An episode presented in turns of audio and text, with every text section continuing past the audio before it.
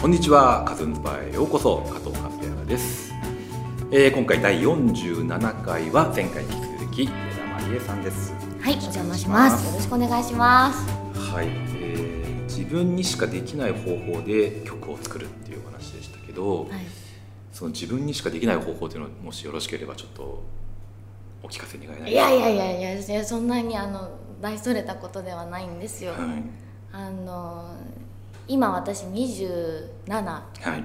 えー、9月22で28になったんですけど、あのそのね当時の私は甘えていたんです。うん10 10代の代の女子が抱えている本当の気持ちお主ら 知らんやろ って思ってたからはいはいまあ男性からしたら今でも知らないですけ そどのはいやっぱりそのあんまり聞く機会のないごめんなさいね自分で言ってそんはないレアな、あの思いをねはいはい、な生身でうん体感しできる私の歌っつもんを作るんやでって思ってたんです。うん、うんうん、だからそこにすごく甘えてたんだと思うんですよだからもうひたすらその自分の気持ちを曲に描写するっていう作業なので、はい、えっと、コツはなくて、はい、えっと、体当たりで、うーん、えっと、センチメンタルになりに行くっていうう方法ー一本ですんなるほど、一でも本自でし分たと向き合うっていう、なかなか普通の人はしない作業を、まあ、詩の書くためにしていくっていうことになるんじゃないですか。いやそうなんですけど、ね大嵐ですよ日々大嵐、はい大嵐って言いますと、ね、もうずっと感情をは揺らしに行い、はい、く毎日、毎夜毎夜いやはい、そこには辛さも伴うんじゃないですか。辛さというか徘徊して、深夜徘徊ですか。チャリ歩でく、歩く、あ、チャリで、チャリで雨村な大ど阪、あ、はい大阪、雨村を。大阪雨村などを徘徊して、ああ大敗的な街だとか思いながらはい、こう壁の落書きなど見て、あー猫とか見て、ああ寂しいってこう思いに行く作業うーん、なるほど。をはい、するっていう一本なんで、はい。はい、いやそれも独自じゃないですかし痛みを伴う作業じゃないですかいや違いますこコツとかでは本当にないのななるほどいえいでえ、はい、体当たりですね。うん割と、えー恋愛とかを歌ってる歌も多いんじゃないかと思うんですけど、はい、まあそれもご自身の恋愛がはい、ヒヒントになっているというか、まあ、そのまま出してたりとかそうですね、うんヒントというよりはもう本当にひたすらその時抱えている思いばかりなので、そのどちらかというとだからドキュメントうんあそうですか敵そこまで、はい、だと思うので、ドキュメントのものってずーっと見るの大変なんですけど、はいあの直で来るから、けど音楽に乗っかったりすることで、そのフィルターがかかってうんこうなんだろう想像しますしねあとそうです自ね分の解釈聞く人が解釈が入っうてん勝手にこう流れてくるものなまあメロディーがつくことによってすごい悲しいことがすごい幸せっぽいメロディーになっていることでそれがこう意外と悲しいばっかりだけじゃなく変化したりすることも多くてはだから私は歌を歌うのがすごく好きなんですけど、いうんうんうん、映像もそのはい、はい映像の場合はもっと視点があの私たちが目で見てる目ととても近くなるからはいすごく難しいなと思うところですね。そうですよね映像は視覚なんで、まあ、あと音もあったりするんで、はい、割と想像する部分が、まあ、音楽だよりは少ないんですよねうん見る人が割とダイレクトにその情報を受け取るというか、はい、まあ、そこの中にもあの全部見せなかったりとか、はいあの想像を膨らませる部分はもちろんたくさん余地はあるんですけど音楽と比較した場合にっていうのはありますよね。うんでまあ、良くも悪くもイメージを限定しちゃうところもありますよね。そううねんだから音ミュージックビデオっていうものに関しても、うんうんうん本当はもう音楽は音楽だけで成立しているものなのにあそーこに映像をつけるなんてそもそもおこがましい話なんですよ。打足なんです。いやー面白いですよミュージックビデオいや僕も大好きなんですけどね。でもその映像と音がたまにこうはいすごく親和性高くシンクロした時とかに相乗効果ですごく良くなったりとかそういうのもあるんですよね。でさらに映像ミュージックビデオを見てはいあの好きになったりとか音楽だけを聴いてみようってなったりとかうーんってこともよくあると皆さん経験してると思うんですけど。いやでも確かに目でのイメージって本当に大きいので、あのちょっと違うんですけど、うんこの間ジブリ展を見に行った時にあのジブリの作品のキャッチコピーを糸井重里さんがつけてらっしゃるとかはいはい生きろとかね。はい見ててそのこ一言があることで物語のその切り口みたいなところがその私たちの導入の視点みたいな部分が変わってくることでこうより共感率が高くなるというか自分とのそのなんだろうし自分との見る人のね。そシのンクロ率が上がるはいというかそれがすごく面白くてうん映像もそういうパワーがあると思うんですよねミュージックビデオに関してはそれがやっぱりでもそういう意味で言うと上田さすごい面白いところですねんのミュージックビデオは、はいもうライブで見せるようなあのいろんな面を全然見せてないですよねこれまで、嘘は本当ですい、割とあの美しくまとまってらっしゃる あすいませんいえこれカットしてもいいですよいやいやいやいやいやいやいや あの内臓が今上がってるんです でもまあまあ、僕全然あのプロモーションとかはあのわからないんですけど個人的なあの見え方として、はいそういうところも見たいなと思っただけですライブ感ライブで見せてるようないろんな表情やうん気持ちの見え出し方とかうをーん曲も、ね、気持ちを出されてるとは思うんですけど、うんまあ、うんまあ、聞き流していただいていやいやいやいやいやいやすごい面白いですいやそうですよね、うんぜひ作っていただきたあいいやぜひこちらこそお願いします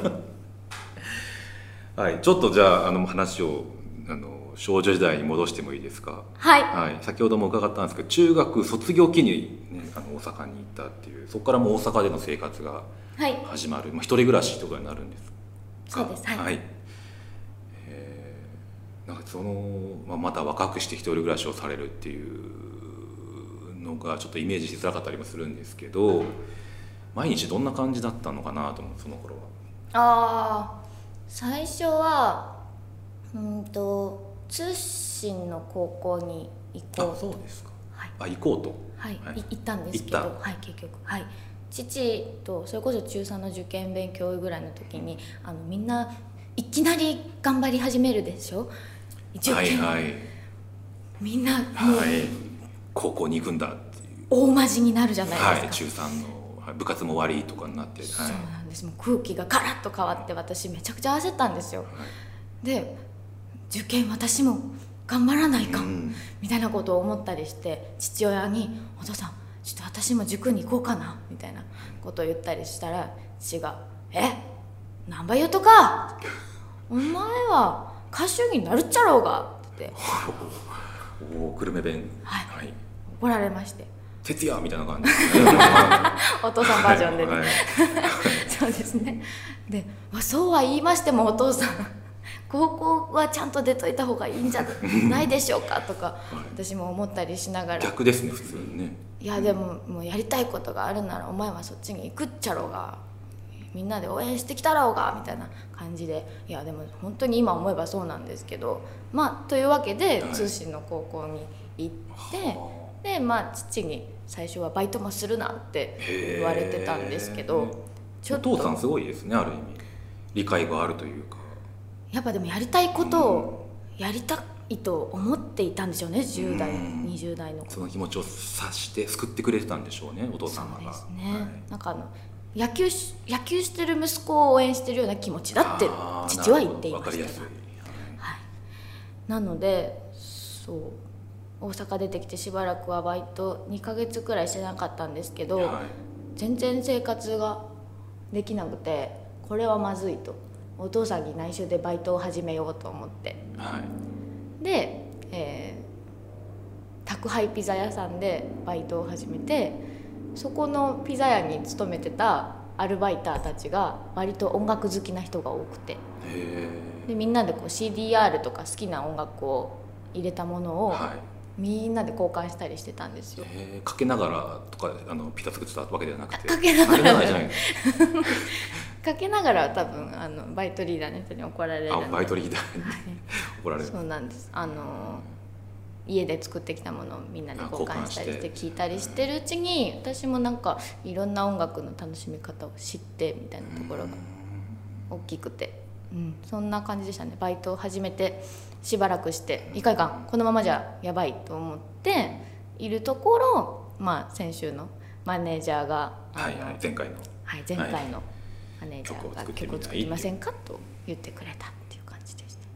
バイトは続けながら曲を作るっていう感じですかそうですね22くらいまでバイトしてましたはい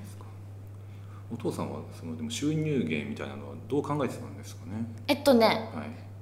少し仕送りをあそうですか当時はいもらっていて、最初でも一人暮らしにいくらどうかかるかっていうところが私も当時全然分かってなくて、これは無理やろって途中でなりました、また物価家賃とか違いますからね久留米と大阪で、そうですね久留米と大阪では違いますねでも大阪やっぱり面白くて、うんいろんなものが安くで売ってるお店も多いんでう、んはい、いろいろ勉強になりましたねいや大阪に中学高あ中学卒業して出ていくってなかなかなね気はしますけどいや出てったら大丈夫ですそようですかでもあのね寂しい思いをわざわざ体当たりでしながらえ生きてる娘のことを当時知っていたら父は心配だったでしょうね、うん言わなかったですけど、うん言わなかったんですねピ言ザわ屋言のわこないとですピザ屋のことはめっちゃ黙ってましたあ半年ぐらい黙ってましたねーなるほどはいで同時にライブ活動もしていくわけですかそうですね大阪に出てきて1年しないぐらいの時かなぐらいのタイミングであの大阪にあるヒルズパン工場というライブハウスで、えーライブをさせてもらってその時はカバー曲3曲で曲がない時代ってことですねそうですステージに立ってでもうその時に現マネージャーと会っているのではい、はいそうですねそこからすごいですね、そんな状態から、まあ、見ていていてくれたというかそうなんで現すマネージャーさん11年12年はいなりますね、はい、家族みたいなそうですね不思議な距離感ですねあのやっぱりお仕事の場で会う人だしずっと長く知ってるんだけどめちゃくちゃプライベートなことは話さないけどなんか分かってる感じも互いにするしけどなんでしょうねその感覚が似てくるというかへーその人との距離の取り方とか。あ話し方とかー長く一緒にい てそうですね見えものの見え見え方方ととかかがやっぱり近くなってくるのかなと思いますうーんそうですかそれでそれで、はいえーインディーズデビューに至るには、はいえー何があったんですかそのデビューのきっかけっていうのはあるありますかそうですね、はい最初は iTune いで曲を6ヶ月連続配信しようとしたんですよ、はいでそれをマネージャーが言い出してくれて、で私はその間ひたすら曲を作るということに、えーハマったうん ので曲を作るのが楽しくて1曲が完成するのがあのとても喜びになってたので「やったーやったーやりましょう」みたいな感じで iTunes で配信を6ヶ月したものを、はえーじゃあ6曲全部1枚に CD としてまとめてプラス1曲で「退屈なコッペリア」というミニアルバムでインディーズデビューとなりました。なるほどそういうことだったんですじゃあ6曲ない状態で毎月書いていこうっていうそういうことだったんですかうーん進行具合はあんまり覚えてないんですけど、割とそうですね当時いたインディーズ時代の時はディレクターがいたので一緒に作っていってアレンジ進めていってそれこそ初のレコーディングとかがあったりして、あのうわ自分の声って変な声やなとか思いながら、うん、全部初めての経験が凝縮されすぎてねえふ振り返るには濃密な あの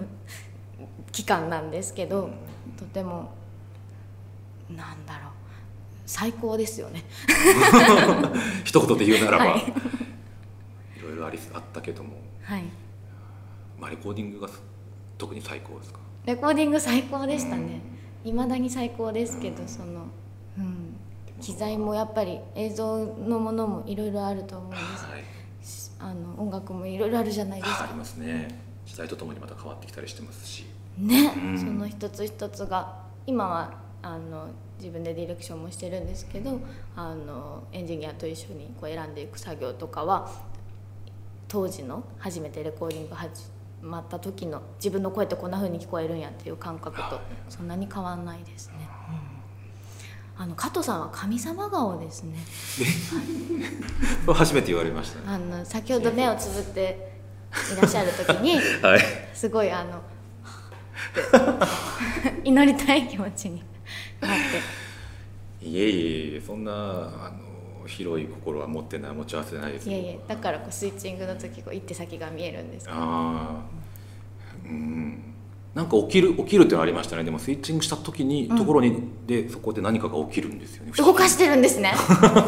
動かされてたいやまあでも何かしらね皆さんやってるんで どこを切っても何かしら起きてはいるんでしょうけどうん楽しかったですよあのやりながらも、はい私も楽しかったですしびれましたけどはいロードスターのはいスイッチングをしていてはい私に感じたことってありますか感じたこといやもうその時は本当にもうもうある意味入ってる状態なんでうーんなんかあんま覚えてないって逆に覚えてないんですよね、うんう集中してるんんですそうですめっちゃ集中してるんですよ見たいですねそうそのその模様を見たいですねやばいと思います顔がやばい顔になったと思いますよ目がチバしてる 目が持ちばしてたと思いますもう逃逃さないぞみたいな気持ちでしたねその瞬間をですよそうでねすねいや生配信ですからねいやでも裏側好きなんで見たいですもんねあただなるほど、うんまあ、でも見れないですよね自分でやってる自分では見れない永久に叶わない夢ですねそれね 人のライブの時だったらもしかしたら見れるかもしれないですけどそうね、うんはいはいじゃあちょっと今回はこのぐらいにしてまた次回お願いいたしますよろしくお願いします